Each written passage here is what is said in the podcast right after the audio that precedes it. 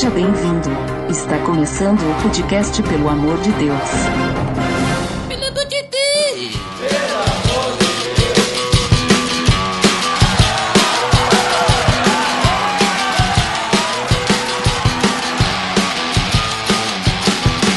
Tá podcast, pelo amor de Deus, eu sou Ed The Drummer e hoje estou com o mestre em justiça, Ivandro Menezes dos Cabacast. Fala, cabra!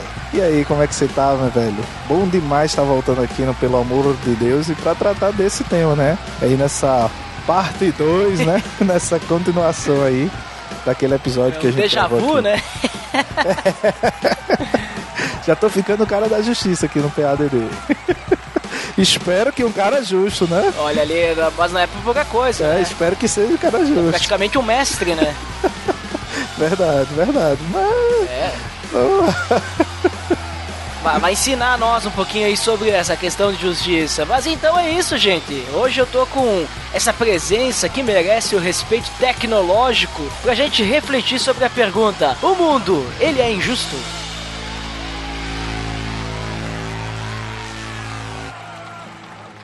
Tá beleza, Edson!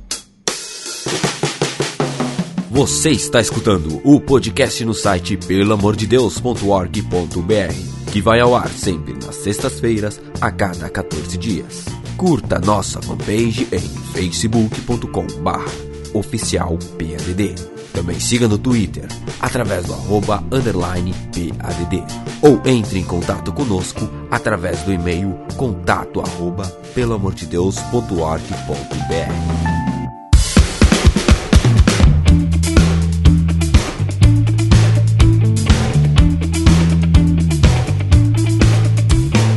Muito bem, Ivandro. Então hoje estamos reunidos aí, como comentei já, vamos falar sobre se o mundo é injusto, né? Esse, a gente fez brincadeira no início, esse episódio, ele é, é quase que uma parte 2 daquele episódio 32, inclusive, link no post, onde a gente falou sobre sobre essa justiça de Deus, né? Sobre a questão se o mundo ele é justo e tal, e a gente falou mais sobre essa questão de Deus, né? Por que que acontece os maremotos, terremotos e tal, o que que, que que Deus vai fazer com tudo isso, né? E tem também um episódio, se o pessoal quiser conferir aí dos CabraCast que vocês já gravaram. Talvez a gente vai falar algumas coisas parecidas, mas fica a dica aí pra conferir também os CabraCast que falou sobre justiça social, inclusive, link no post pra conferir aí os CabraCast, episódio aí, que é um episódio assim estrogonoficamente sensível, que falou sobre essa questão da justiça social. Mas, Ivandro, eu não te chamei aqui por, por pouca coisa, não. Te chamei aí porque você é uma pessoa que entende de justiça, porque você é um mestre, né? Um professor aí que trabalha com a parte de direito. Então vamos começar por definições. Vamos definir o que é justiça para nós, para essa nossa conversa. Então, como que a gente define a palavra justiça? O que que é, de- o que que é justiça para ti, Ivandro? Cara, é, essa definição de justiça é uma definição bem densa, bem complexa, né? A gente tem vários pensadores no mundo que pensaram isso. Compliquei já, né? É, cara, o próprio Aristóteles ali na, na Grécia, mais especificamente em um livrinho dele chamado Ética Nicômaco, que eu recomendo que as pessoas é, leiam, um livro curto, pequeno. Lá no livro 5 ele trata exatamente dessa parte de justiça e ele acaba criando, na verdade, categorias de justiça bem interessante. Ele tem uma justiça conforme a lei, que é a justiça legal, tem a equidade, que é um outro tipo de justiça, tem a justiça distributiva, que é outro. Então, é, é difícil a gente definir o que que é justiça e a gente tem ao longo do tempo pessoas que vão pensando nisso, né? Tem uma definição famosa do Immanuel Kant ali no Iluminismo, que ele diz que justiça é dar a cada um que é seu. Tem uma definição bem poética, que eu não vou lembrar especificamente agora, do Dante Alighieri na Divina Comédia, que é bem famosa. Tem uma definição... E tem mais recentemente o Michael Sandel, né? Que é um filósofo lá de Harvard, que tem um livrinho muito famoso, um best-seller também chamado Justiça, o que é dar a cada um que é seu, que ele também vai tentar definir isso, né? Então, dentro dessa, desse universo denso, né? E aí você perguntou pra mim o que seria justiça, ela tá muito contida nessa ideia mesmo. Você não tem como. Eu, particularmente, entendo que justiça é a um só tempo uma virtude e é uma prática. Né? Não dá, é um princípio. Se é um princípio, ele norteia, ele direciona uma determinada prática. Né? Então, essa, essa reta medida com que a gente trata o outro, com que a gente pensa não só em si, mas pensa também no coletivo. Né? E aí, por que, que eu entendo que é, que é virtude? Né? Porque virtude faz parte do caráter. E isso compõe quem você é. E define, inclusive, aquilo que a gente chamaria mais largamente de ética, num sentido mais pragmático dela, né? de praxes. Então você age para com o outro de forma justa. Então ela sempre vai ter por destinatário o outro. Nunca é algo só para si. Quando você é justo com o outro, você acaba criando um ambiente, você acaba criando um mundo, um espaço em que as pessoas tendem também a ser justa com você. Né? Se a gente fosse pensar dentro de uma cosmovisão cristã, dentro da, da realidade cristã, isso está muito sintetizado na, na regra lá, no mandamento de amar o outro como a si mesmo. Né? Então, isso uhum. produz necessariamente é, justiça. Eu, eu, particularmente, penso por aí. Eu não sei se é bem uma definição, mas é mais uma espécie de entendimento daquilo que para mim seria aí justiça, né? E é interessante que quando tu puxa puxou ali pra parte cristã também, né? Tu comentou sobre o mandamento de amar o próximo. E, e quando a gente, a gente estuda sobre Deus, né, a teologia de Deus, a gente percebe que Deus, ele tem... Todo mundo fala, né, que Deus, ele tem pelo menos três qualidades, três aspectos, que é a santidade, né? Deus é santo, ele é amor e ele é justo, né? Então quando tu fala que... É, olha, olha, olha a volta que eu tô dando, né? Mas quando tu fala, ah, um dos mandamentos, amar o próximo, né? Quando tu fala também que a justiça, ela tem muito mais a ver com uma virtude, né? O modo de ser tem é algo que vai estar relacionado ao caráter. Então, quando a gente percebe, ah, puxa ali o mandamento, amar o próximo, a gente entende que Deus é amor, então a gente tem um relacionamento com Deus e, e esse amor de Deus vai fazer parte da nossa vida, que a gente possa amar o próximo. Deus, ele também é justo. Então, esse amor, ele tem que produzir justiça, né? Esse amor amor ele tem que ser um amor justo. Sim, ele não sim. pode ser um amor que ele vai ele vai ser, digamos assim, com segundas intenções, né? Ele tem que ser um amor correto, ele tem que ser um amor que vai sempre pensar naquilo que é justo, que é o bem do próximo, né? O meu bem e o bem do próximo ao mesmo tempo de uma forma justa, sem que eu que eu passe por cima da outra pessoa, né? Então, não sei se isso tem, tem a ver com o que tu acabou de comentar, mas eu quis, quis puxar mais ou menos assim para Deus ali, já que tu comentou sobre a questão cristã, porque meio que quando tu falou que a justiça ela tem muito mais relação, no teu entendimento, claro que nem tu comentou, é, com uma virtude, tipo, minha, minha mente aqui já, ela já no início agora desse episódio já explodiu, assim, explosão da mente, né? Eu disse, nossa, faz muito mais sentido isso que tu acabou de me falar, né? A justiça tem a ver com uma virtude, uma qualidade, vai ter relação com o nosso caráter e tal, né? E isso implica necessariamente uma prática.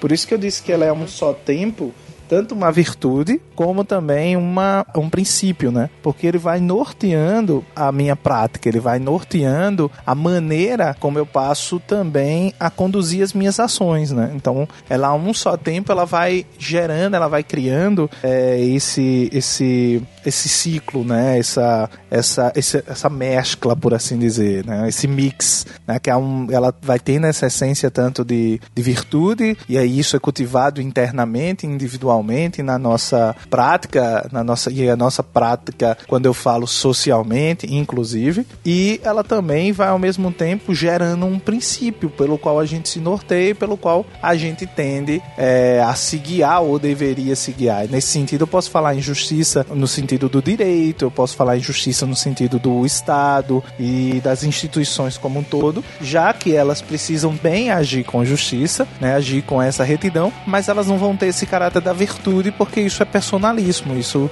tem a ver com o indivíduo, tem a ver com, com a, essa dimensão de uma psique, de uma individualidade, de uma humanidade. Né? E é, essa, essa vai ser uma diferença central.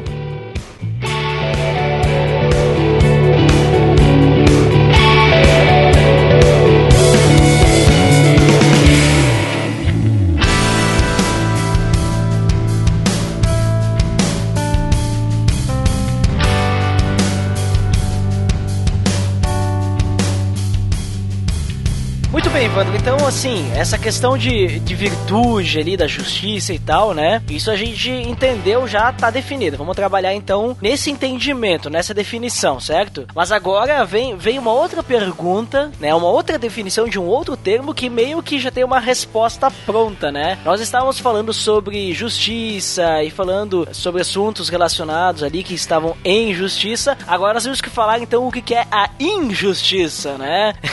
meio que já tem a resposta pronta, né? Mas o, o, o, como vamos definir, Evandro, a injustiça então? Olha só, a injustiça seria bem óbvio, né? O oposto daquilo que é daquilo que não é justiça, né? Mas tem uma coisa interessante. Tem uma coisa interessante que eu acho que, que vale frisar. Dentro dessa, dessa perspectiva que eu citei aristotélica, o Aristóteles falou uma coisa bem interessante. Ele disse que todas as virtudes elas são um meio termo. Isso é muito interessante. Elas uh, são um termo entre um vício da carência e um vício de excesso. Então, por exemplo, eu só sou corajoso quando eu não sou extremamente medroso, mas ao mesmo tempo eu não sou completamente temeroso, né? Ou que é aquele sujeito que não teme nada.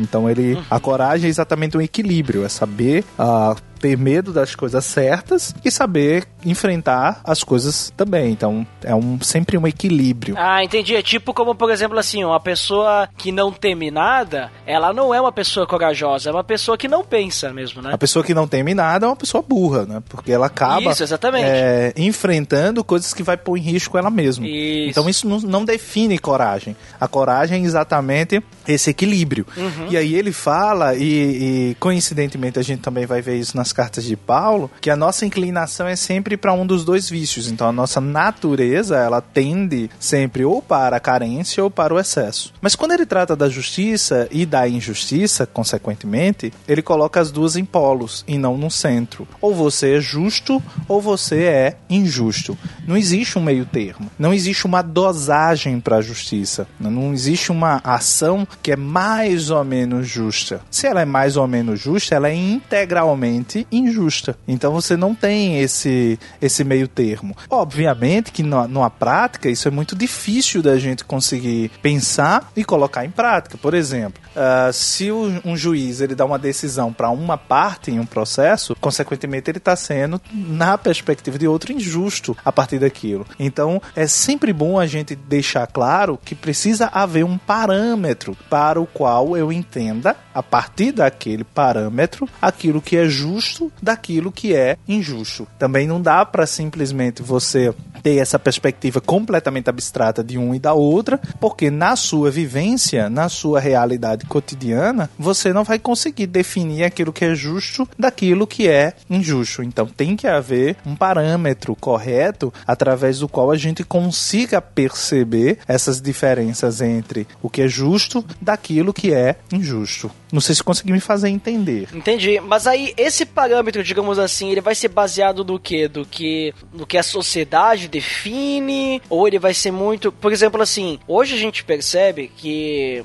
Claro que a, a, sociedade que a gente vive hoje, o mundo que a gente vive hoje, como a Bíblia diz, ele é o mundo jaz do maligno, né? Apesar de Deus ainda ser o Todo-Poderoso, ainda ser não, ele é o Todo-Poderoso e sempre vai ser, uhum. é, é, dominar sobre tudo. A sociedade, por causa do pecado, ela é induzida ao pecado, vamos dizer assim, né? A sociedade é caída por causa que a humanidade ela é caída por causa do pecado. Então, como é como como, como é que a gente vai ter um parâmetro para definir definir o que é justo e o que não é justo no, no mundo em que nós vivemos, né? E daí já, já, já vamos começar a entrar nesse assunto da ideia do, do episódio, se o mundo ele é justo, se o mundo ele é injusto. Como que a gente vai saber, ah, tal situação ela é justa, tal situação é injusta? Que parâmetros a gente utiliza? Olha só, os, os parâmetros ao longo da história, né, e das diferentes sociedades, ele pode vir de diversos é, de diversas fontes. Tá? Então ele poderia vir da religião, a religião pode nos trazer esse parâmetro a, de justiça. Então, você está numa sociedade judaica, ela vai trazer esse parâmetro. Você está numa sociedade árabe, muçulmana, ela vai trazer um outro parâmetro. Se você estiver em uma tribo animista, ela vai trazer outro parâmetro. Então, ela, na verdade, esses parâmetros podem vir e normalmente ele vem de ordens normativas. Essas ordens normativas podem ser é, desde ordens como a gente como o Durkheim falaria, mais primitivas, né, que são é, mais mescladas em, naquela coisa em que religião, que direito, é, que ordem social, tudo se mescla, tudo se mistura, é difícil você separar uma coisa da outra, e pode ter é, um parâmetro mais complexo é, dentro dessa mesma perspectiva desse sociólogo, uma perspectiva mais complexa. Dentro dessa perspectiva mais complexa, a gente começa a dissociar, a gente começa a desmembrar da, dessas entidades ou dessas ordens é, transcendentais, como é o caso da religião, e aí a gente começa a estabelecer parâmetros mais científicos, parâmetros mais objetivos,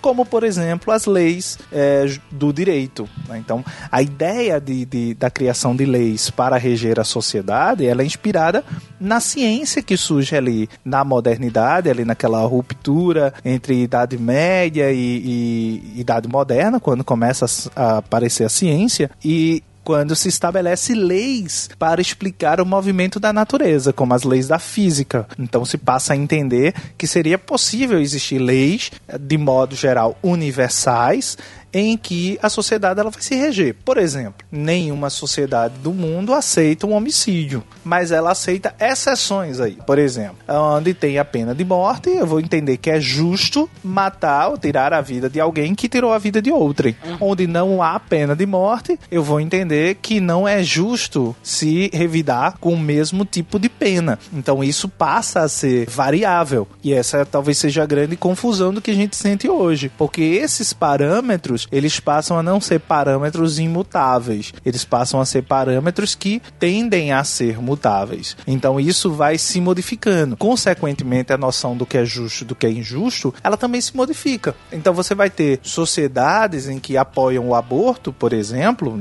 só para a gente dar um exemplo polêmico, né? E nessas sociedades elas vão entender que é justo que mulheres que desejam fazer o aborto, que desejam interromper a gestação, elas possam interromper a gestação sem nenhum inconveniente. Você vai ter outras sociedades, como é o caso da nossa, que tem uma dificuldade em aceitar isso. Mas se a gente for observar a própria história do aborto e, e das penas em relação a ele, por exemplo, você vai ter que durante a Idade Média a própria igreja, durante um tempo, aceitou, entendia que até um certo período era possível. Depois ela volta atrás e entende que não, que aí era pecado de toda forma em qualquer tempo. Consequentemente, é, outros países começam a condenar como era o caso da França, condenavam mulheres à forca, à pena de morte, se elas cometessem aborto. No início do século XX, por exemplo, a gente começa a ter uma tendência mais é, liberal, entre aspas, né, no sentido de liberar em algumas circunstâncias, como é o caso da nossa legislação, que é da década aí, foi forjada aí na década de 30, o Código Penal de 1942, é, que é quando ele surge, e, e, e a gente vai ter possibilidade no caso de aborto, no caso caso de, de pôr em risco a vida da gestante. Então você já tinha essas possibilidades de se fazer um aborto legal e mais recentemente a gente teve aí o Supremo Tribunal Federal dando decisão nos casos de anencefalia. Eles deixaram claro que também era possível, que também não seria o caso de, de um ato criminoso. Então a gente começa a perceber que esses parâmetros, por exemplo, eles se alteram com o tempo e aquilo que é justo daquilo que é injusto passa a ser um conceito bem mais flexível. Obviamente que existem preceitos que eles são muito internalizados e a gente diria que até primitiva, até de uma sociedade, de um tempo da sociedade que era mais brutal, como a própria noção de se fazer, por exemplo, justiça com as próprias mãos. Aqui e acolá a gente vê episódios aqui no Brasil. Por exemplo, agora eu me recordo do caso de, de um rapaz que tinha, eu acho que assaltado um, um ônibus, tentou assaltar um celular no Rio de Janeiro, no, no ônibus, e acabou sendo é, surrado, né? Por outros por outras pessoas que estavam do lado de fora, né, do, desse ônibus. Então você vai ter, obviamente, esse, essa população de saco cheio de toda a violência que ela recebe. Esse, esse, é um argumento que eu não concordo, mas é um argumento que é recorrente de se, de se falar. E aí ela acaba reagindo pela inércia, entre aspas, do Estado. Então, como não se consegue conter a criminalidade pelos meios mais objetivos, no sentido de que as instituições elas fracassam, então isso me dá o direito, isso me legitima a agir com, a, com as próprias mãos. E no, no, a gente tem, por exemplo, hoje no Brasil só legalizado uma única possibilidade, que é a possibilidade em que há uma ameaça é, ou iminente de, de uma lesão, né, de, uma, de uma violência contra você, que é aquilo que a gente vai chamar de legítima defesa. Então, em defesa da sua própria vida, você pode repelir essa agressão. Se obter o resultado morte, ainda assim você não vai ser punido por essa ação porque você agia de maneira legitimada.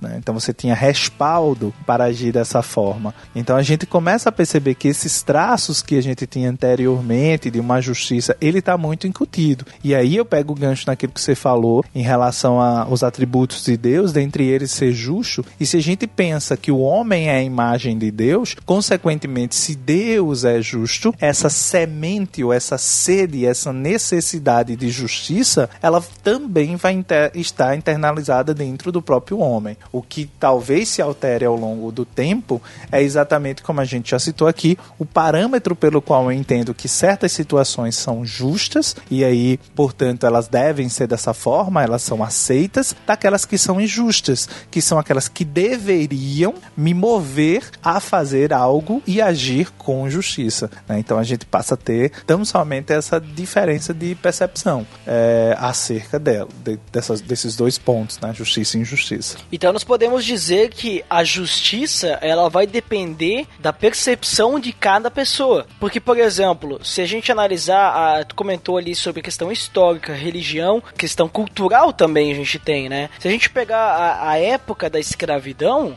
para as pessoas que escravizavam, vamos utilizar o exemplo da época que escravizavam os negros, para as pessoas que escravizavam negros, era justo escravizar, porque eles eram diferentes e tal, e isso aquilo, eles tinham comprado, era a posse deles. Mas para aquelas pessoas que eram escravizadas, era uma injustiça, porque elas mereciam ser livres como todas as outras pessoas eram livres. Né?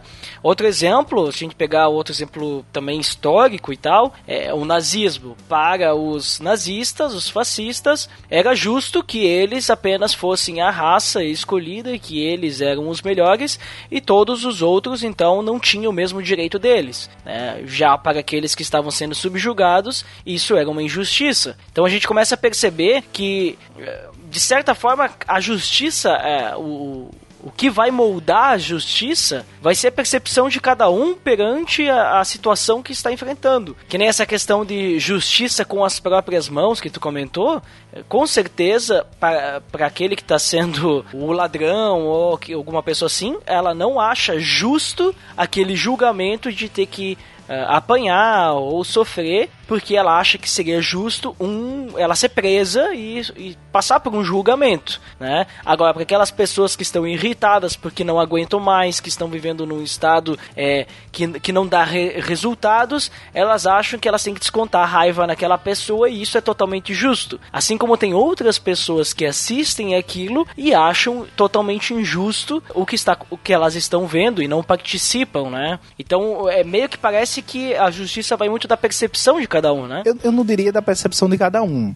mas eu diria da percepção que a sociedade em cada época uhum. tem a respeito a daquilo sociedade que é justo. também não só de época, mas também de, da cultura em que está inseri sim, inserida. Sim, porque, claro. Que nem tu comentou antes, uh, coisas que, por exemplo, aqui no Brasil são permitidas e é justo, em outros países não é. Uh, até, por exemplo, assim, ah, alguma coisa que aqui no sul é tranquilo, né? É, a pessoa vai olhar assim, não, é justo que seja dessa forma. Talvez uh, ali na região no, do Nordeste não vai ser justo né? Talvez é uma injustiça. As pessoas vão achar, não, mas é injusto que isso é, é de, seja dessa forma, né? Então também tem muito a ver também a, a, é, é, mais localizado, assim, não só a questão de época, né? Sim, você vai tendo dentro de um país como o Brasil, que é um país imenso, você vai tendo os aspectos culturais é, particulares, né, de cada região, de cada estado, por exemplo, eles podem influenciar na própria percepção daquilo que é justo ou mesmo na interpretação do parâmetro que é estabelecido dentro daquela sociedade como justo. Se eu tomar, por exemplo, como parâmetro do justo a lei, né, seja ela qual for, você tá uma lei boba, é, o código de trânsito ou a lei de trânsito, quando ela define,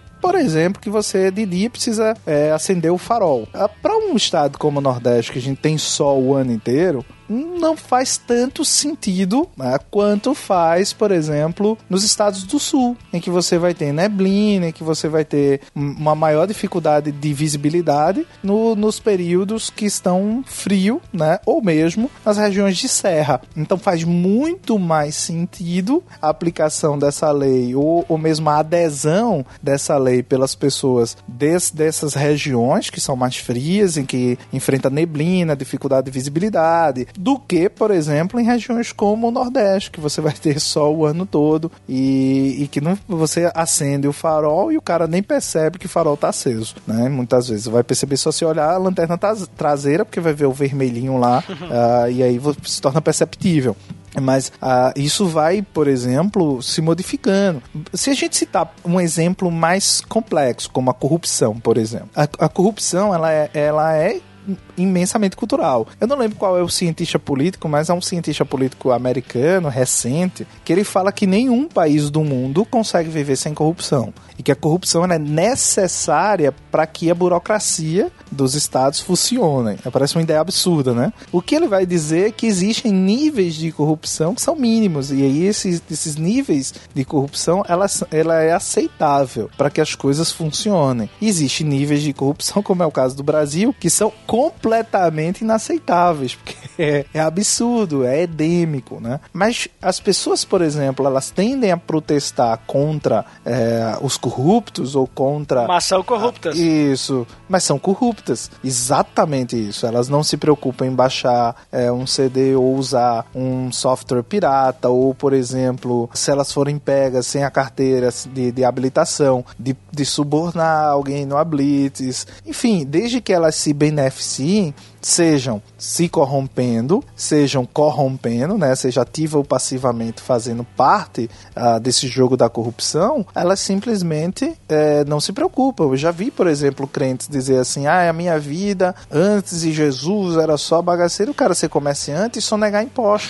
Então você passa a ter essa perspectiva, porque o cara, não, mas é injusto pagar imposto num país que eu não tenho saúde, que eu não tenho isso, que eu não tenho aquilo. Mas, cara, eh, você teoricamente está seguindo um padrão ético que define que é justo dar a César o que é de César. Se César vai fazer o que deve ou não, são outros 500, mas teoricamente eu preciso disso. Então eu já vi pessoas que trabalham, por exemplo, com contabilidade, com administração de empresas, e dizerem, não, se a gente for pagar todos os impostos no Brasil, é, o empresário não vai para frente. E às vezes você escuta esse tipo de frase, esse tipo de argumento de pessoas, por exemplo, que são cristãs. Então, de uma certa maneira, esse argumento legitima a injustiça. Ela, ela redefine para aquela pessoa aquilo que é justo. Então, se eu tenho um governo corrupto, eu só nego impostos. Se eu tenho um governo que só funciona com corrupção, eu vou corromper para que eu possa me beneficiar nesse processo. Em outras palavras, a cultura brasileira diz que tudo o que for me beneficiar é justo, o que não me beneficia é injusto.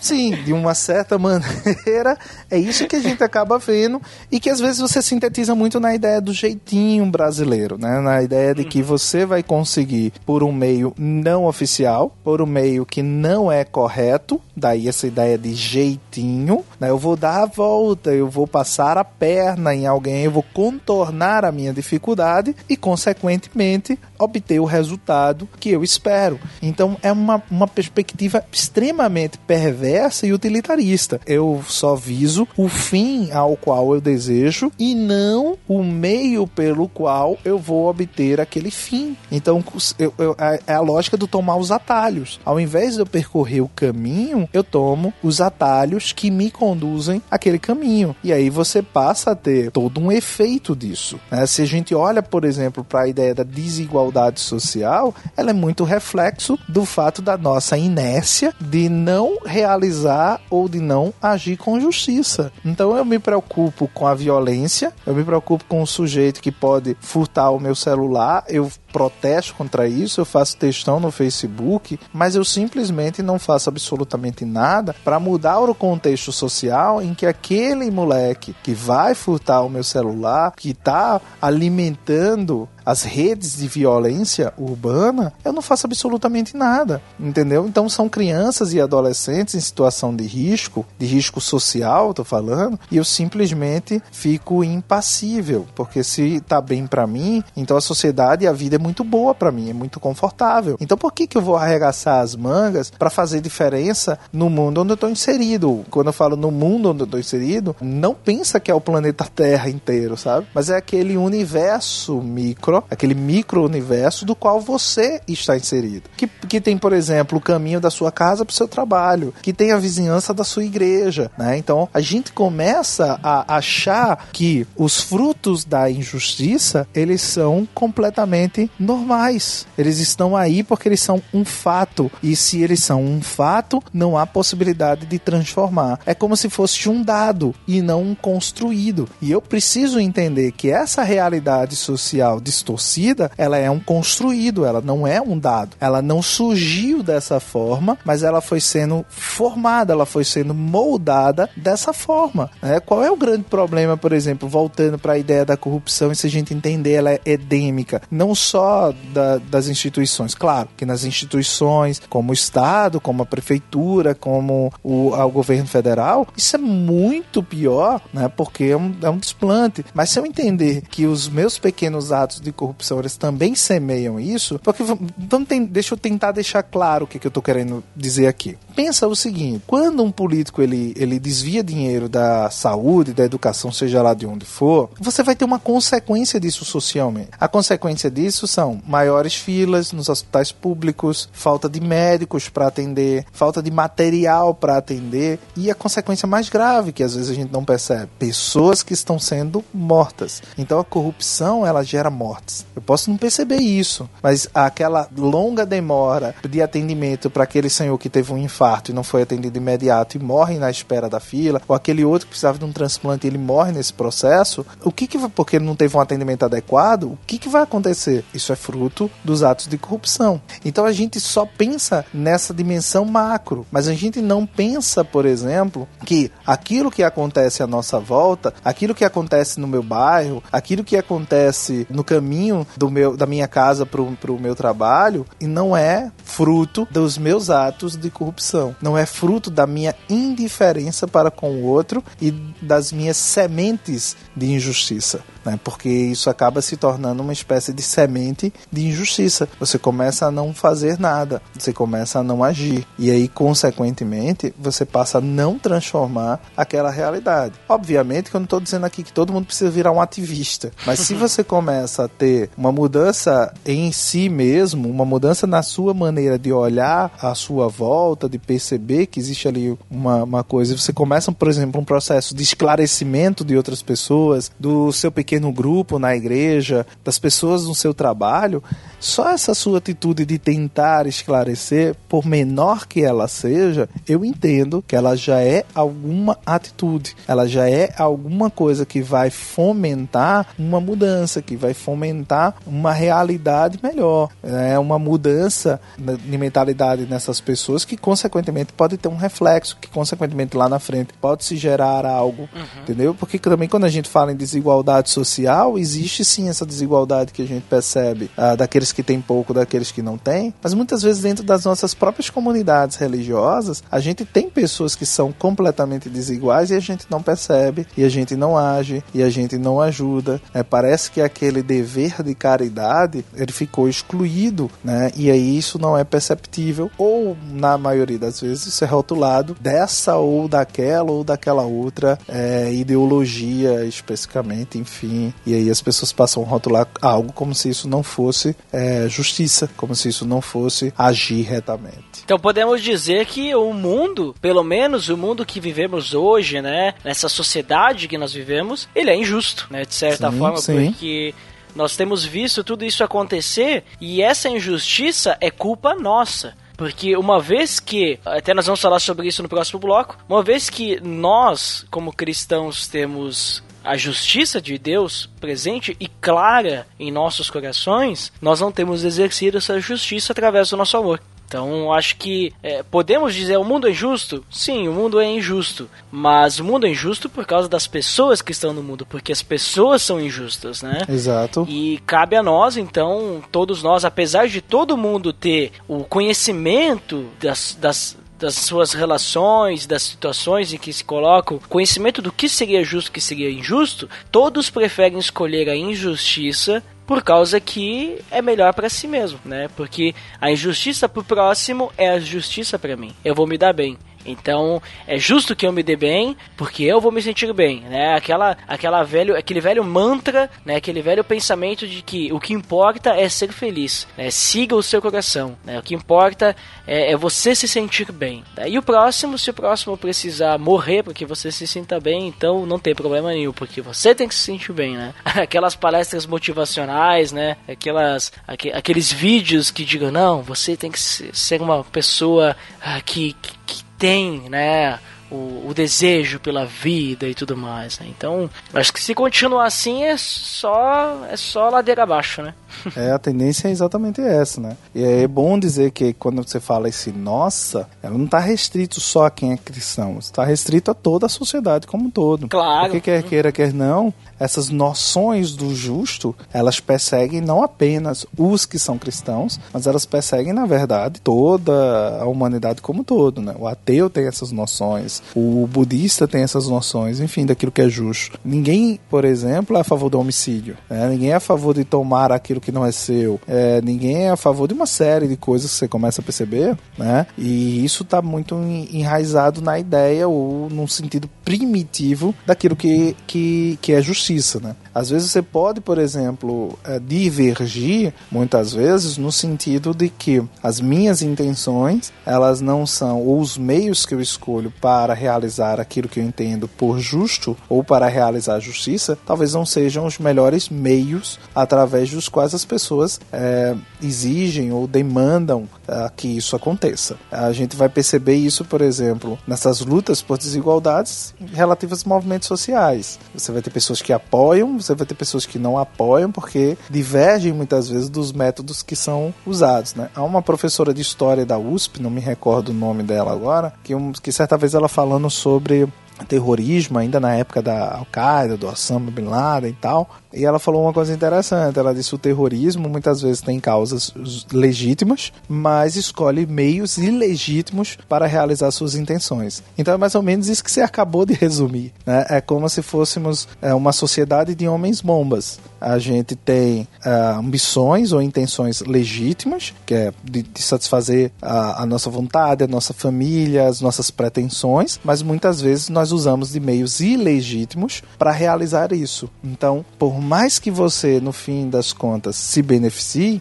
necessariamente alguém foi explodido nesse processo, alguém foi destruído nesse processo. Às vezes você percebe, outras vezes você não percebe, porque esses efeitos podem ser diretamente, alguém diretamente foi atingido, e você vai ter também os efeitos reflexos disso. Isso também vai atingir outras pessoas. É a sociedade do fins justificam os meios. Exatamente. Então eu puxo o tapete de alguém no meu trabalho porque eu quero aquela promoção, sem pensar que aquela pessoa que caiu do tapete, ela tem uma família, por exemplo. Ela tem contas para pagar, ela tem sonhos, ela tem objetivos tanto quanto você tem. Mas você, por exemplo, não se constrange em puxar o tapete dela, desde que seja você que esteja agora em pé no tapete, para que depois outro venha e lhe puxe o tapete. né? Então você começa a perceber que isso acaba sendo um ciclo que vai sendo gerado, porque você passa a ser o seu próprio Deus, né? O seu estômago, as suas necessidades, elas passam a ser isso. Tem uma, uma banda paulista chamada Karnak, né? Que eu gosto muito, e eles têm uma música chamada O Mundo, onde ele diz assim: o mundo é pequeno pra caramba, tem alemão, italiano, italiana, o mundo filé milanesa, e ele, ele vai falando várias coisas, e no refrão, quando ele chega, ele diz assim: Por que você me trata mal se eu te trato bem? Por que você me faz o mal se eu só te faço bem? Né? Então ele, ele, ele brinca com essa coisa, com essa lógica desse ciclo, dessa ideia, dessa perspectiva de um universo umbigo onde todos nós estamos aprisionados. Então eu sou o meu próprio sol e todos os astros giram em torno de mim. Então eu passo a ser o centro da minha vida e como centro da minha vida eu sou o meu próprio Deus. E se eu sou o meu próprio Deus, todas as pessoas são consequentemente servos que devem a sua subserviência, que devem sua existência a atender as minhas necessidades e a atender as minhas ambições. Né? Então a gente precisa ter muito cuidado, porque quando a gente entra nesse ciclo, a gente acaba estabelecendo uma órbita da injustiça. Né? E aí você não consegue de maneira nenhuma irradiar justiça sobre ninguém. É uma espécie de sol que não ilumina e que só escurece.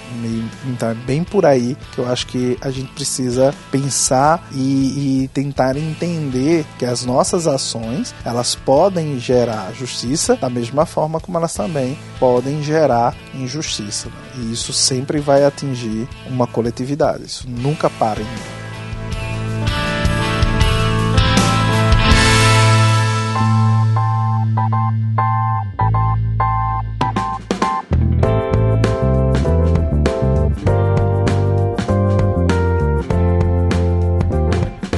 Muito bem, Evandro, a gente conversou bastante sobre a questão de justiça e injustiça. E, cara, que, que papo, né? Que a gente teve aí falando sobre como a gente vê o mundo hoje, é, como vivem as pessoas hoje, né? Infelizmente, a gente vive essa, essa sociedade aí do fim justificam os meios. É, eu gostei também que tu falou que é o, é, o, é, o, é o mundinho do umbigo, né? Como é que tu falou? O mundo umbigo, né? Universo umbigo, né? É o universo umbigo, isso. É, o universo umbigo. umbigo. E isso tem muito relação, ainda mais que agora com essa nova geração que tá vindo, geração selfie, que só pensa no eu, é, misturado com, com a geração aí que vem também do, dos ativistas, né? Que querem mudar o mundo e tudo mais. Mas no meio de toda de tudo isso, de todas essas pessoas, no meio, no meio de todo esse movimento e no meio, inclusive, da sociedade, estão os cristãos. Né? E os cristãos, a gente tem, quando a gente se diz cristão, significa que a gente se diz um seguidor de Jesus Cristo, a gente se diz um servo de Cristo. E Cristo é alguém que veio, é, que veio, digamos assim, polemizar porque ele colocou a justiça no nível altíssimo, em que ele diz, inclusive, que nós temos que amar o nosso inimigo. É, isso escandalizou muitas pessoas na época, que depois é, é, tu sabe mais do que eu, obviamente, porque você é um mestre, né? Eu, eu ainda não sou um mestre, não sei ninguém, mas eu, Cristo escandalizou de tal forma que isso fez com que os filósofos, depois dele, acabaram refletindo e acabou surgindo aquilo que a gente chama de rejeição da ética. Né? Então, com a rejeição da ética, bom, Quer saber? É justo que. Aquilo que a gente comentou um pouquinho no finalzinho ali do bloco anterior. É justo que eu me sinta bem, então eu tô nem aí. Eu vou, vou fazer o que eu quiser. Se eu tenho dinheiro, então significa que eu posso sair atropelando todo mundo, não tem problema, porque o dinheiro dita as regras. Então a gente acaba vendo pessoas fazendo isso. Mas nós, como cristãos, nós temos que fazer o contrário. Nós temos que seguir aquilo que é justo, né?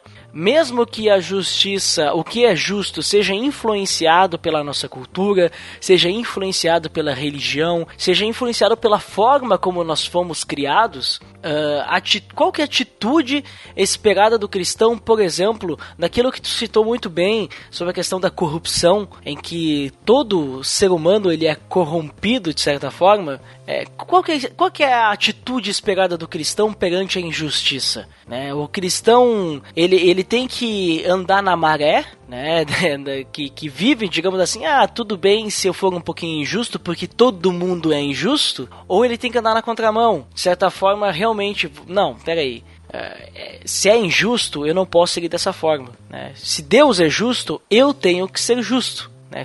Como é que tu pensa sobre isso, Ivandro? É claro que, de certa forma, a resposta é tá na cara, mas eu quero ouvir um pouquinho sobre o que tem a comentar sobre isso. Olha só, é, eu, eu, eu não, assim, e aí os teólogos que estiverem me ouvindo me corrijam se eu estiver errado. Mas há uns anos atrás eu, eu me ensinaram que quem trouxe essa alcunha de cristão para os seguidores de Cristo não foi os seguidores de Cristo, hum. mas foram as pessoas que olhavam de fora e aí passaram a rotular aquele grupo de cristãos. Né? Eu, não, eu não sei se a origem é essa necessariamente, mas eu acho interessante uh, essa, essa história né, que me ensinaram e que me contaram isso dentro da própria igreja em relação a essa ideia da identidade do cristão.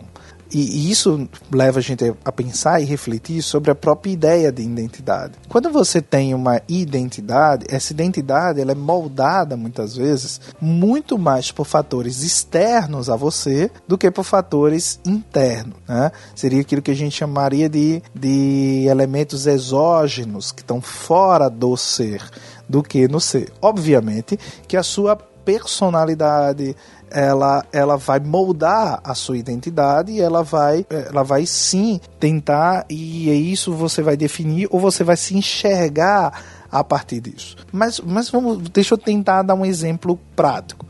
Quando você entende que você é do sexo masculino, né, que você é um homem, ou que eu sou um homem, ou que fulano é uma mulher, ou que Beltrano é, é homem, mulher, criança, ou adulto, velho, jovem, todos esses elementos que podem é, identificar, inclusive você, ou a maneira como você se identifica, eles são alheios a você. Eles não foram moldados por você. Eles não foram criados por você. Por exemplo, o seu orgulho de ser gaúcho, ele é anterior a você, porque o gaúcho existe antes de você. Né? O Rio Grande é anterior Eu a nem você. lutei, inclusive.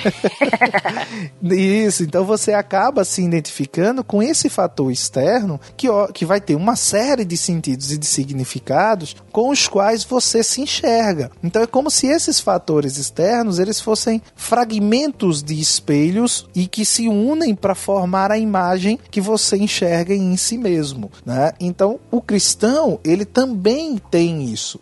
Essa identidade enquanto cristão ela é primeiro alheia a especificamente quem eu sou, mas assim ela vai estar tá entranhada e se ela é externa a mim, obviamente que as pessoas que me cercam, que as pessoas que estão ao meu redor, elas vão ser pessoas que vão identificar esses elementos em mim. Por isso que a expectativa que a sociedade, que o não cristão gera em cima do cristão é sempre maior. É engraçado que eu ouvi mais de que eu não posso certas coisas de quem não é cristão do que necessariamente de quem é cristão. Por que, que eu ouço isso? Porque aquele sujeito que não é cristão, ele criou uma imagem, ele criou uma definição de que cristãos agem daquela maneira, agem daquela forma, e isso consequentemente gera uma expectativa em cima de mim. Então, qual é a expectativa que é gerada? Essa expectativa talvez venha a partir do sentido originário dessa palavra. O cristão é aquele que segue Cristo. Se eu sigo Cristo, necessariamente eu reflito Cristo. Eu sou um reflexo dele. Então, o que, que as pessoas esperam de mim perante a injustiça? Elas esperam de mim perante a injustiça aquilo que Cristo faria perante a injustiça. Então, eu preciso começar a observar isso. Há uma cena no Evangelho que eu, eu sempre gosto de lembrar, porque é uma cena de uma condenação brutal e jurídica. Uma mulher pega em adultério e ela é trazida até Jesus. E quando ela é trazida até Jesus, diz a Bíblia que enquanto seus acusadores estão lá, Jesus vai escrevendo no chão tal, ele não está nem aí para o que aconteceu, e no final ele diz: aquele que não tiver pecado, que atire a primeira pedra. É, às vezes a gente lê essa cena, no, esse, esse relato no Evangelho, e, e passa despercebido várias coisas. Dentre elas, uma coisa interessante que era a distorção que se passou a fazer da lei. A lei de Moisés determinava que os que fossem pegos em adultério, ambos, homem e mulher, fossem apedrejados. Com o tempo, eles passam a fazer isso só com a mulher. Então, voltando lá aquilo que a gente falou, que justiça ela tem um parâmetro, qual é o parâmetro da justiça dentro da sociedade de Jesus? É a lei de Deus.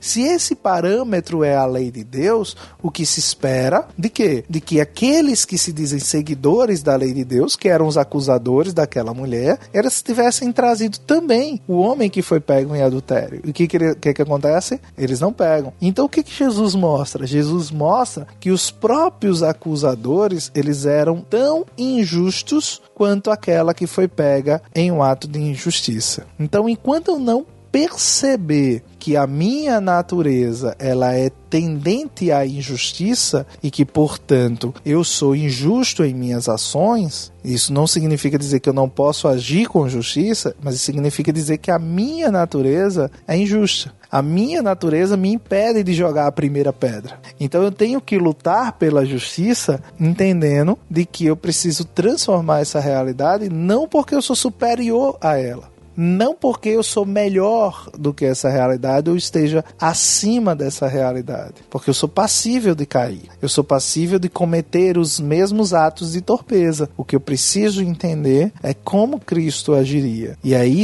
consequentemente, agir em relação à injustiça. Óbvio, eu não quero entrar em certas polêmicas e que às vezes a gente vê circulando, mas eu só quero refletir nessa essência de como agir com justiça e de como agir perante a injustiça. Né? Então, o que, que eu preciso perante a injustiça? Pensar qual é o parâmetro de justiça que Cristo usaria. Essa é a expectativa que a sociedade tem de mim. Obviamente, que quando esses cristãos começam a distorcer essa perspectiva, óbvio, isso vai, começa a mudar. Quando o cristão que a sociedade tem como referência é aquele cara do chapéu, é o, o outro do braço curto, que mora no templo de Salomão, é, e uma série de outros vendilhões, né, os duques da vida e por aí vai, a gente começa a ter necessariamente uma distorção daquilo que é cristão. Mas ao mesmo tempo, eu, eu ouço de muitas pessoas que não são crentes que elas reconhecem naqueles sujeitos os vendilhões. E aí começam, a partir da convivência com os bons cristãos, a distinguir um mau cristão do bom cristão. Então a gente às vezes precisa ter muito essa noção de que agir com justiça né, ou agir perante a injustiça não é agir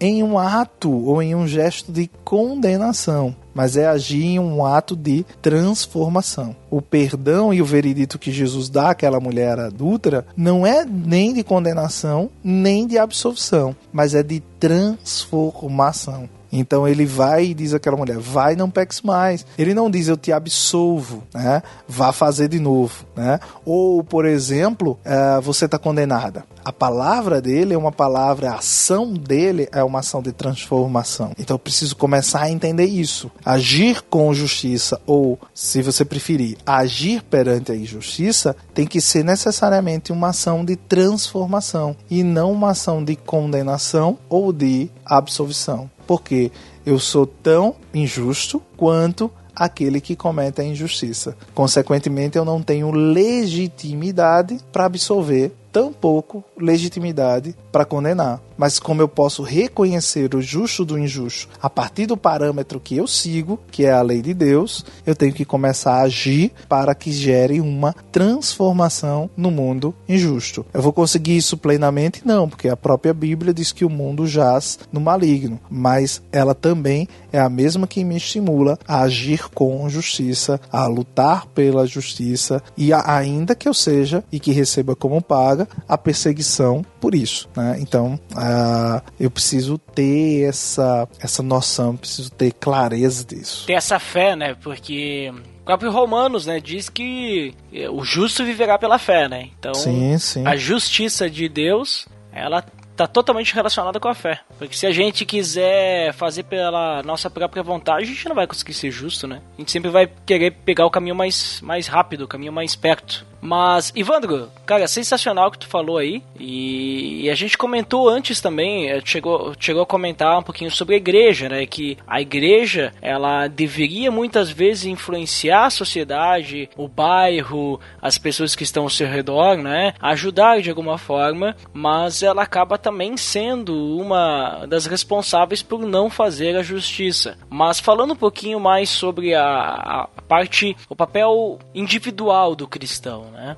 Nós vivemos em uma sociedade hoje em que nós temos que viver tudo isso que tu acabou de falar, né? Esse, esse impasse sobre o viver de forma justa ou uh, se deixar levar pela injustiça. Mas a gente também está rodeado pela mídia, pela cultura eh, e tudo mais, em que nos mostra situações de injustiça, nos mostra situações é, como por exemplo a gente vê aqueles programas policiais em que vai jogando desgraça, vai jogando violência em cima da, uh, da, da, nossa cara, assim, da nossa mente, e a gente vai começando a se anestesiar para tudo isso, né? A gente vai achando que fazer justiça com as próprias mãos, ir lá e bater em uma pessoa, uh, até com o risco de matar uma pessoa só porque ela fez alguma coisa que a gente nem sabe o que, que é, a gente vai seguindo o efeito manada, a gente acha que isso é normal, isso é tranquilo, faz parte do nosso dia a dia, da nossa vida, né? Então a gente vai começando a aceitar situações injustas. Né? Então como é que a gente pode se defender disso tudo e principalmente influenciar as pessoas que estão ao nosso redor para que elas busquem sempre uh, esse amor ao próximo, né? Buscar essa justiça. Como é que a gente pode fazer isso? Para quem está escutando a gente começar a refletir sobre como tem vivido sua vida, para começar a tentar fazer uma mudança nessa transformação que tu vem falando. Olha só, é... sinceramente tá aí uma, uma resposta que eu não, não sei dar. É, eu só te coloco em Sim, eu, é... complicadas, né, nesse e, episódio. E essa, essa de fato assim, eu, eu confesso a minha completa ignorância de como é, a gente poderia modificar essa situação. Porque você falou uma coisa que eu achei interessante, né? Que é a coisa da gente ficar anestesiado diante uh, da violência, anestesiado diante da injustiça. E assim, tudo isso influencia não apenas que a gente aceite situações injustas, mas eu acho que a coisa mais perigosa não é aceitar essas situações, é a gente entendê-las como justa é, um, é uma redefinição daquilo que é justo. Né? Então a gente passa a ter essa redefinição do que é justo, do que é aceitável, e consequentemente a gente passa a ter é, uma modificação do parâmetro, ainda que nominalmente ele seja o mesmo. Ainda que eu diga, não, mas eu sou cristão e isso é a palavra de Deus, mas você passa a entender como palavra de Deus muitas vezes aquilo que não é palavra de Deus. Eu vou lá no Velho Testamento buscar uma forma de condenação tal, sem muitas vezes usar como chave hermenêutica para ele o novo. Né? Então você começa a ter é, distorções daquilo que seria justo para aquilo que não seria injusto. E muitas vezes acreditar, e isso também é um outro risco que se corre, que é o outro extremo, que o justo ele é simplesmente aquilo que conforme ou agradável. E não é. Justiça não perpassa necessariamente por algo agradável. Você falou no início do, do nosso papo que Deus era justo. E aí, tom, retomando isso, se eu pego as, as inúmeras matanças, né, os inúmeros, entre aspas, vou usar uma palavra aqui moderna, genocídios do Antigo Testamento, quando Deus ia lá e dizia mata todo mundo, mata criança, bicho, tudo. Então, extermina esse povo. Deus está sendo injusto ali, ele, ele continua sendo justo. Qual é o propósito dele? Ele é Deus de Israel, ele é Deus de um povo. E ele está protegendo esse povo contra os povos que são inimigos. Então ele está sendo justo, só que o parâmetro de justiça que é usado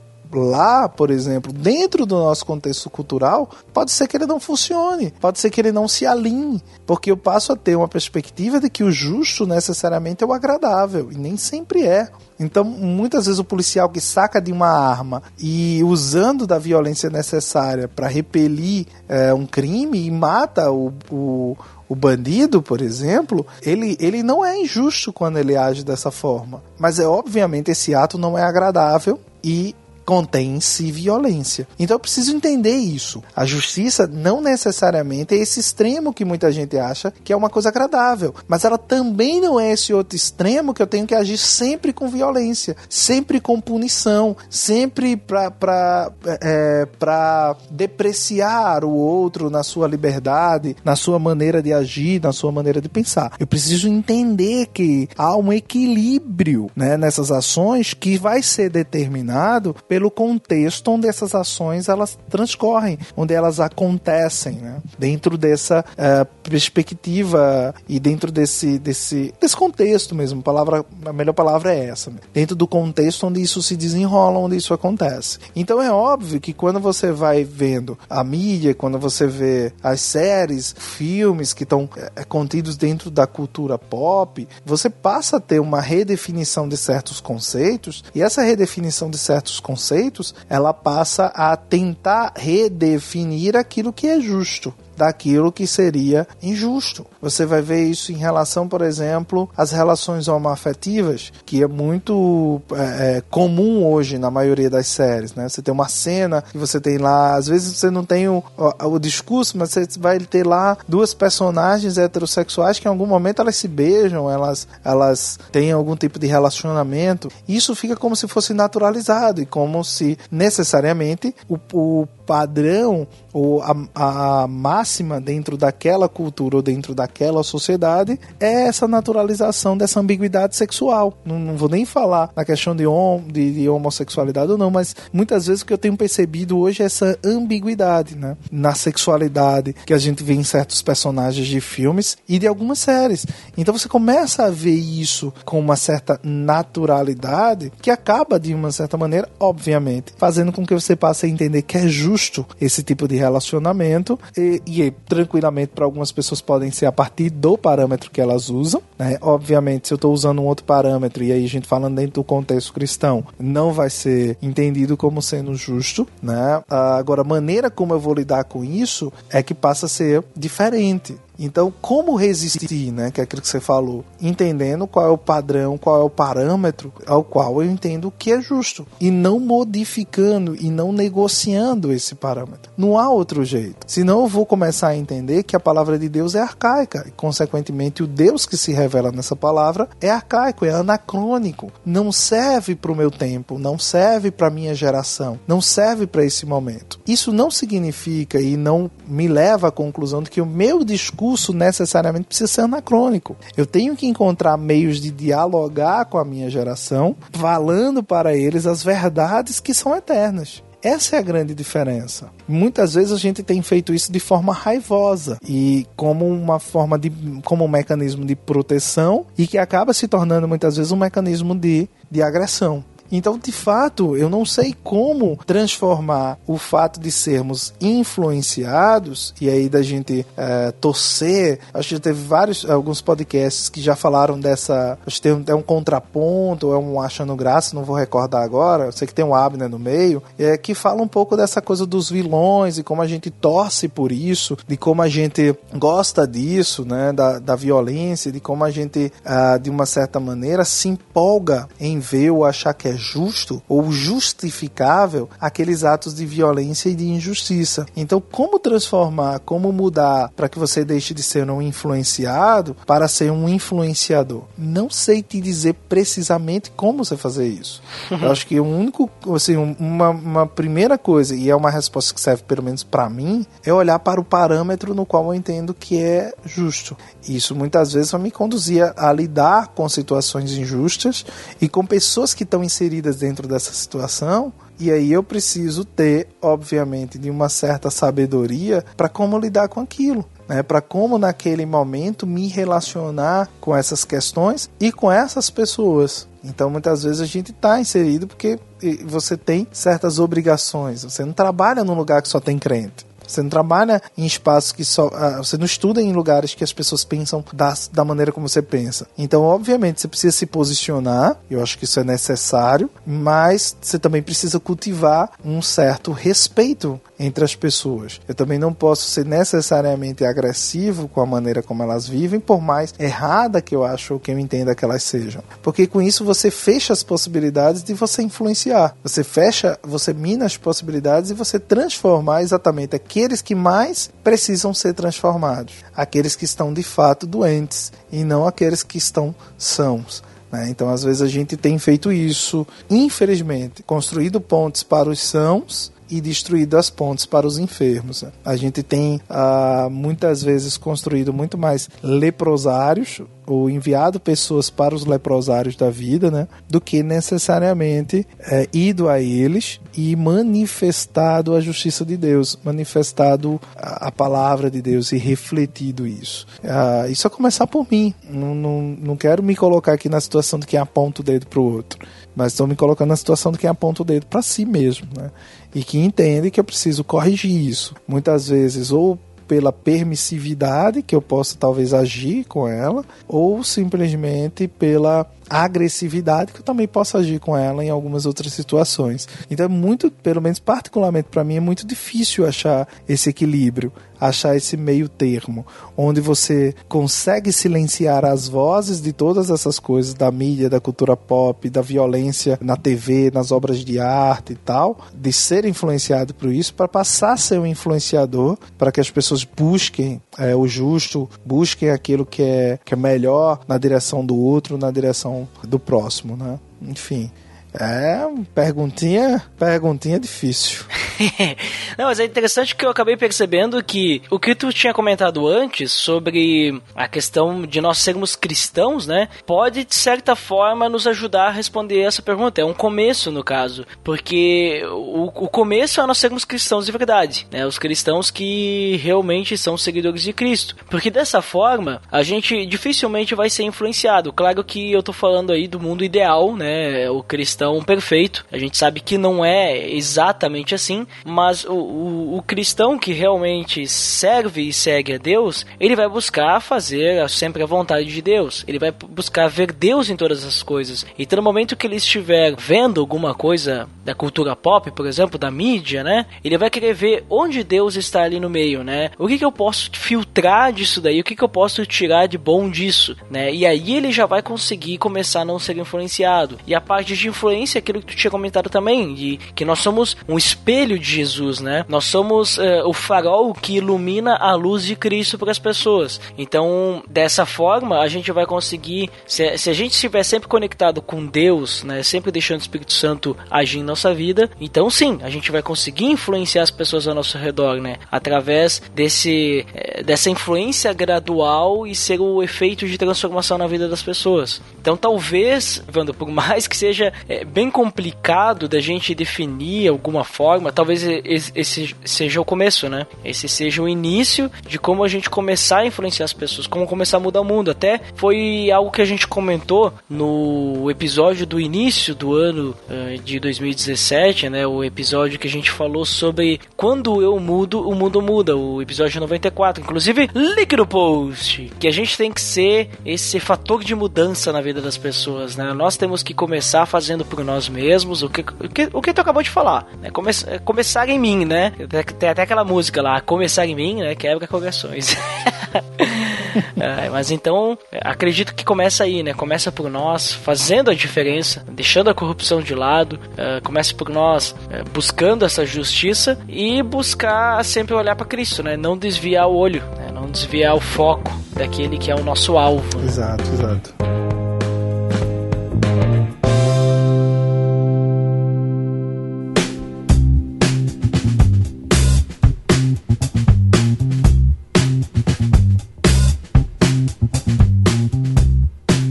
Muito bem, Evandro. Papo estrogonoficamente sensível aí, um papo inoxidável, ou seja, que tem brilho, né? Esse papo que a gente teve aí sobre essa questão de justiça. E olha, muita coisa para refletir.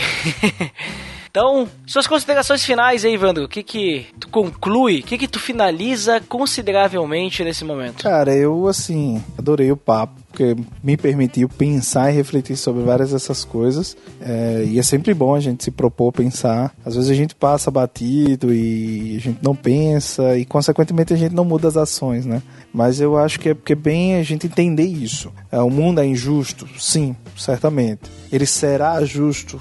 Será na vinda de Cristo, quando ele for transformado. Mas até lá, o que, que eu tenho que fazer? Até lá eu preciso refletir a justiça de Cristo. Até porque tem uma lógica aí que é interessante, né? Eu recebo justiça do alto, ele me justifica do meu pecado para que eu haja com justiça. Então eu tenho uma obrigação moral em ser justo, em ser reto nas minhas ações, não só para comigo, porque isso precisa começar em mim, mas também para com os outros. E esses outros podem ser as pessoas à minha volta, a minha própria família, as pessoas no meu trabalho, as pessoas na minha escola, porque a gente sempre pensa nas coisas numa dimensão gigante. Mas se eu começo a mudar o meu próprio espaço, o meu próprio, a minha própria rede social, né, ali, no sentido de dessas, dessas ligações, dessas, desses relacionamentos mais próximos, eu começo a refletir um mundo mais justo, eu começo a refletir valores melhores, eu começo a refletir possibilidades reais e melhores, e, e isso você passa, você passa a construir uma série de coisas.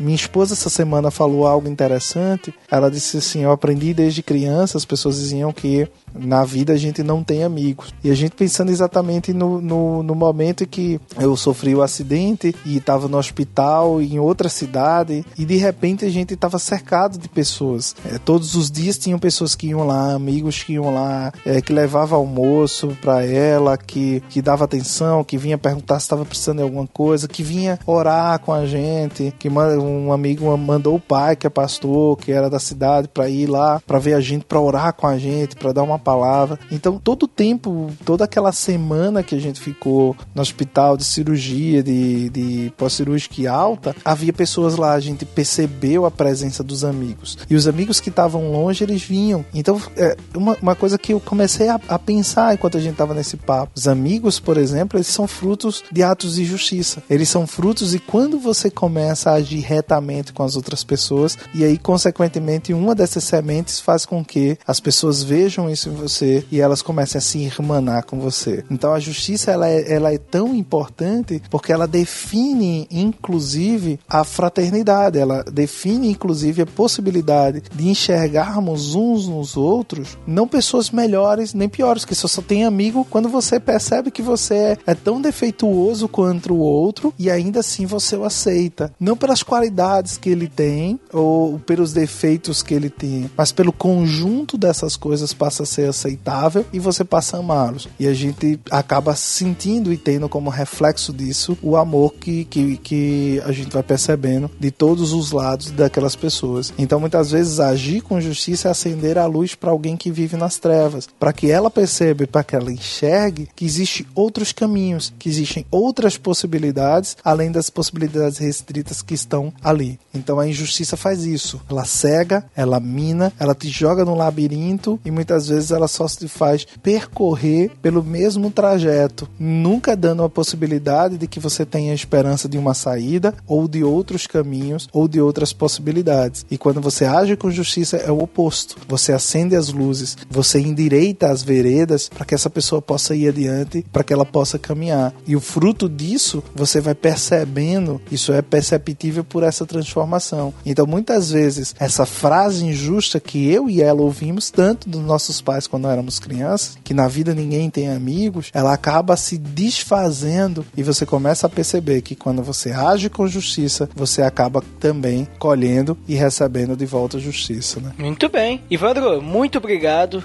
pela tua presença aí, inenarrável, né? Uma presença que merece o respeito tecnológico, como já falei no início, né? E diz aí pra galera onde é que o pessoal pode te achar. Tô lá no www.cabracast.com.br. A gente teve aí um período de férias, mas a gente deve. Se a gente não já retornou, quando esse pod tiver vindo ao ar, a gente tá é, aí de volta. Temos episódios todo dia 10, todo dia 25 e tem sempre lá o Eder Judson, que é o nosso carteiro irreverente, com os comentários, a leitura de comentários, ou uso dizer, mais divertida da Podosfera lá no Correio Elegante, todo dia 5 e todo dia 20, né? E aí convido a vocês para conhecer lá. Nosso pod tá lá comigo, com o Leopoldo e com o Eder Judson. A gente vai ter um prazer gigante em que você chegue lá na nossa cabroeira. Né? Agradecer ao Ed, Ed é parceiro aí desde o início, tá lá no nosso segundo episódio lá conosco, que tem, tem sido um parceiro, um parceirão aí nesse, nesse tempo de podosfera que a gente tem tido. Muito obrigado, me sinto muito feliz em estar aqui de volta ao PADD, né? de volta aos podcasts, né? depois desse longo percurso de silêncio da podosfera, tô de volta pela primeira vez aí gravando, e é uma honra, é um prazer gigante, assim. Tô muito grato a Deus por estar aqui, por estar batendo esse papo e espero que vocês tenham gostado. Um beijo e que Deus abençoe todos vocês. Aí, ó, link no post dos Cabacast. muito bom. Evandro, muito obrigado de novo. Tu sabe, né, que aqui é a tua terceira participação no Pelo Amor de Deus, né? Pode pedir música já. Ai, ai, tô brincando. Aqui a gente não coloca músicas, né? Porque aqui a gente não trabalha com direito autoral, daí complica, sabe como é que é, né? Podcasts e tal. Mas então tá, Evandro. Muito obrigado aí pela, pela tua participação em nosso podcast mais uma vez aí. E eu concluo também, Evandro, que, cara, é importante a gente começar a analisar como a gente tem vivido, né? Se a gente quiser dizer que a gente é cristão aí, gostei muito que tu falou, é, a gente tem que começar a viver como cristão, né? A gente tem que começar a viver deixar a corrupção de lado, deixar a injustiça de lado. E gostei muito do que tu falou no início também, porque explodiu minha mente, porque pensando bem, se eu amo alguém, eu vou ser justo, né? E se eu, se eu não amo alguém, então eu tô descumprindo um dos maiores mandamentos que Jesus nos deixou, né? Amar a Deus e amar o próximo. Então acho que é o mínimo que a gente tem que fazer é buscar justiça nos nossos relacionamentos e também a justiça naquelas situações com pessoas que a gente nem conhece também, né? Então é isso, pessoal. Pra quem fica pra área de feedbacks até daqui a pouquinho, pra quem não fica, então até o próximo episódio. Até mais!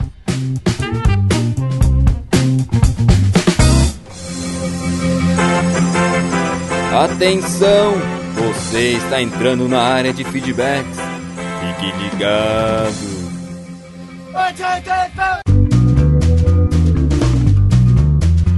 Estamos na área de feedbacks do PADD. Uau! Fantástico! Nossa, esse timbre da sua voz me faz arrepiar Nossa, estou quase como o André Matos, né? Aqueles falsetes que ele faz, né? Falsete com técnica, né? Não é qualquer um. É. Ou que nem o Detonator, né? Só que o Detonator ele é castrate, né? Aí já é um pouquinho diferente. Aí tem, é, é uma técnica milenar que necessita alterações físicas da pessoa. Não é tão simples assim, não é pra qualquer um, né? É, isso aí. Mas Andeco, vamos lembrar o nosso feed para quem está nos escutando. É o pulamontedeus.org.br barra feed barra podcast. E você pode nos assinar e avaliar-nos no iTunes, acessando pelamodedeus.org.br barra iTunes. Você vai ser redirecionado diretamente. Dandeco, quem não tem iTunes, o que pode fazer? Baixa e instala, né? Correto. É só baixar, instalar e você faz uma conta. E lembre-se, se pedir para colocar o cartão de crédito lá no iTunes, não precisa. Você pode fazer a conta sem cartão de crédito, não é necessário. Então não se preocupe, basta fazer uma conta na iTunes Store, né? E você pode nos avaliar depois com o iTunes em mãos, veja só. Uau! Dandeco, vamos agora sim aos feedbacks. No episódio 97 a gente falou sobre fidelidade, mais um episódio da série Fruto do Espírito. Quem que foi o primeiro dessa vez? É, quem não poderia ser fiel era o Lourival Gonçalves. O que, que ele disse? Adoro morango ao leite. Ah, ele comentou porque a capa do episódio representando a fidelidade foi um morango, né? Veja só. Eu, morango. É morango e não é do Nordeste. Mas quem foi o próximo? O próximo foi ele, como sempre, o Abner Lobo. Se não é o primeiro, é o segundo, né? É, essa é uma briga. O que, que ele diz? Não fui muito fiel ao PDD. Esqueci completamente que tinha episódio hoje. Nossa, e agora, hein? Por isso que perdeu o primeiro feedback, né? Do episódio, veja só.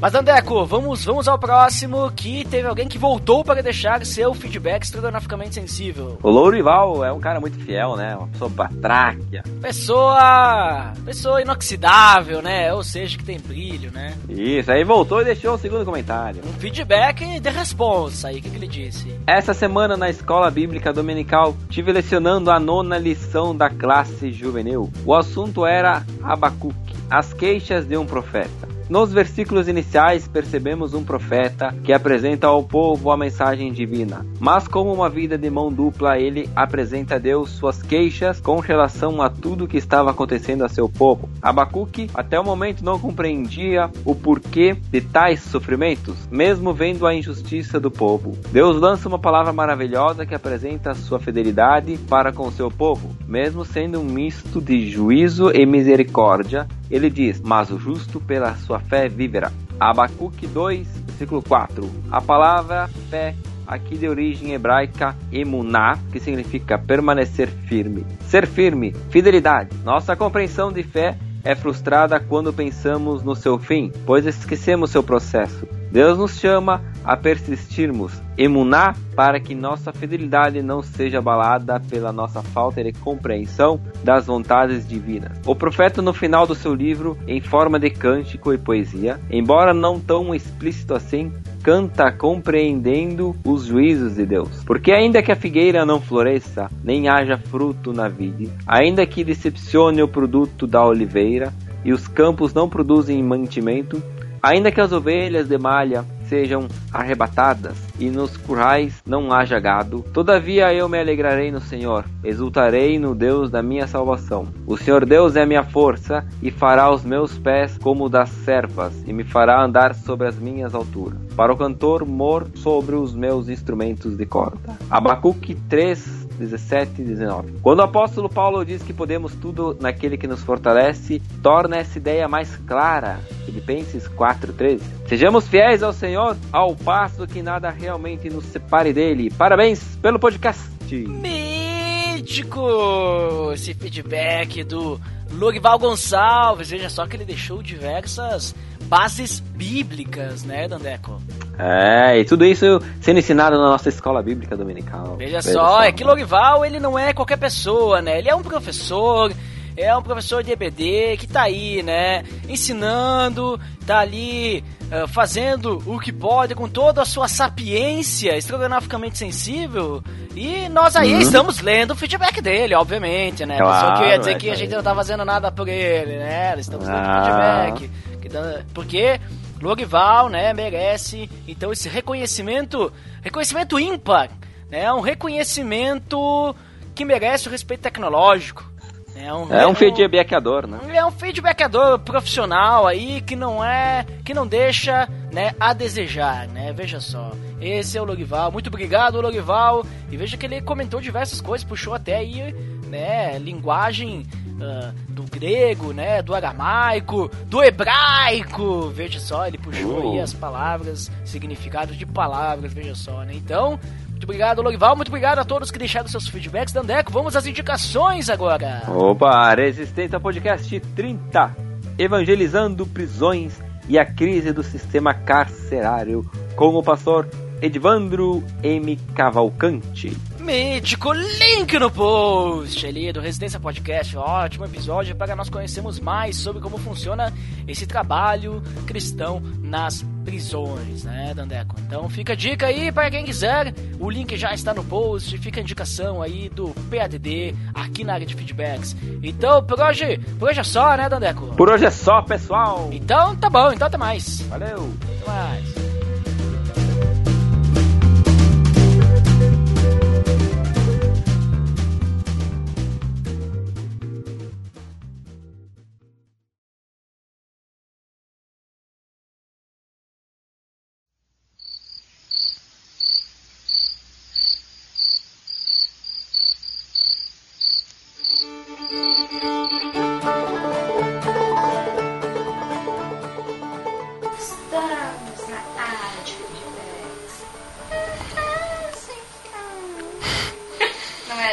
Podia tu fazer hoje. Não. Show de bola, tá feito. Feito. Peraí, fala de novo. A Geisa. A Geisa. ah, é, fica imitando. Falei pra ela fazer a abertura, não quis. É assim, pra é. ficar tirando. Ela, ela não tem vergonha, né? Agora pra falar no microfone, né?